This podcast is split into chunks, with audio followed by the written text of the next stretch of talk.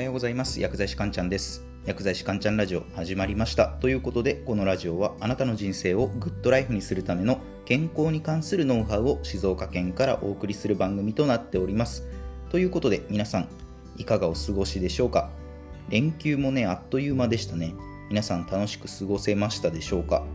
どんな時もですね自分がやっぱ心から楽しいなって思えることを常にやっていたいですよね。まあ急に何の話だって感じですけど僕結構ね最近承認欲求について考えることがあって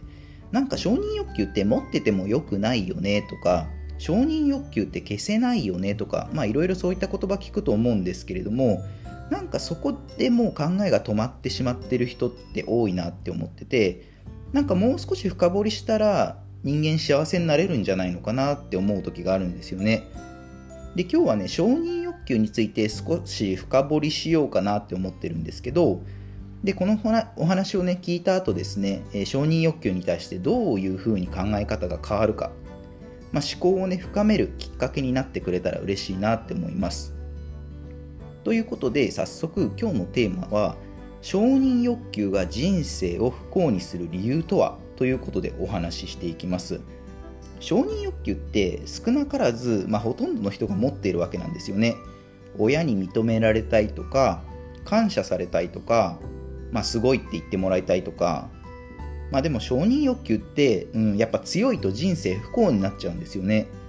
今日のお話は前半は承認欲求がなぜ人生を不幸にするのか。で後半は具体的なアクションプランについてお話ししていこうかなと思います。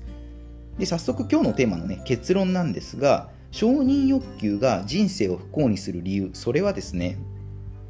承認欲求は永久に満たされることがないからなんですよ。承認欲求は永久に満たされることがないから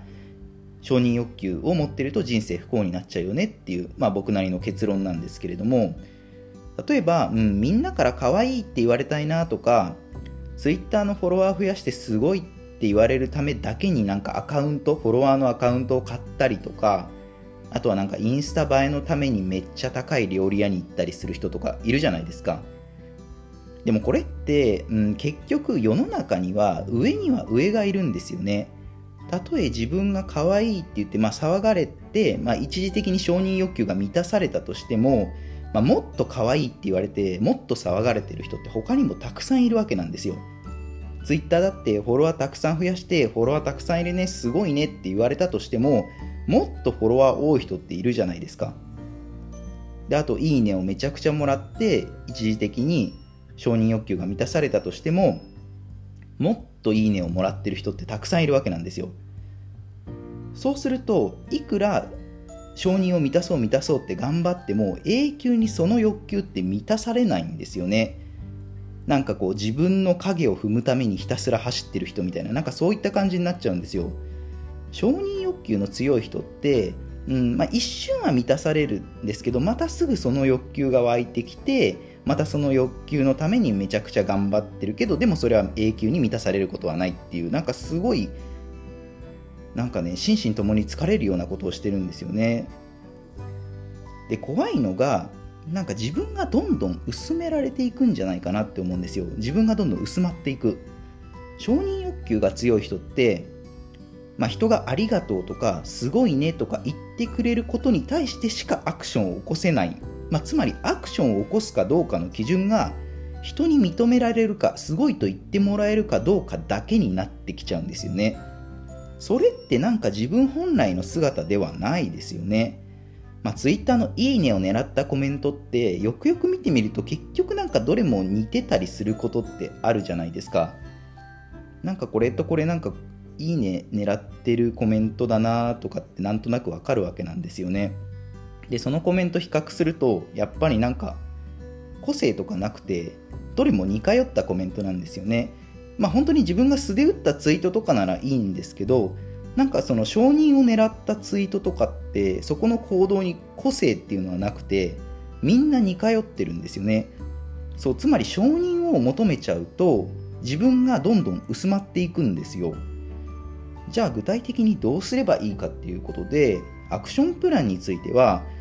その今自分がやってる行動が自分が心から好きでやっていることなのかどうかっていうことを改めて考えることが大事かなって思います。結局承認欲求のための行動って自分が本当に興味を持ってやってることではないっていうことが多いと思うんですよね。可愛いとかいいねもらえたら嬉しいっていう人まあ多いですけど本当に自分がやりたいことには承認欲求って存在しないと思うんですよね。まあ、僕ね結構例え話でサッカーが好きな少年の例えをするんですけどサッカーが好きな少年ってその少年がサッカーを始めたきっかけは何かって考えると最初にサッカーができたらすごいってちやほやされるだろうなとか思ってから初めてボールを蹴ったとかまずないじゃないですか。興味のあることってまずボールを蹴るっていう行動が先にああるわけなんですよ。まず行動が先にある。でそのうちみんなからサッカーうまいねとか言われることはあるかもしれないんですけど承認欲求が先行するっていうのは本来の自分からもそれちゃってるんですよね、まあ、つまり行動が先で承認っていうのは後からついてくるもの。要は求めるものではないですよっていうそういったことなんですよね。なので今自分が行動していることに関していやこれは果たして心から自分が好きでやってることなのかどうかっていうことを考えるっていうことは大事なのかなっていうふうに僕は思いました。では最後まとめですね。今日のテーマ承認欲求が人生を不幸にする理由。それは承認欲求は永久に満たされることがないからです。承認欲求は永久に満たされることがないから。具体的なアクションプランは自分が心から好きでやっていることなのかどうか。今自分が行動しているその行動っていうのは自分が心から好きでやっていることなのかどうかを考えることがとても大切ですよっていう今日はそんなお話でした。では今日の内容は以上になります。いかがだったでしょうか。あなたの人生がグッドライフになりますように薬剤師かんちゃんでした。では皆さん良い一日を。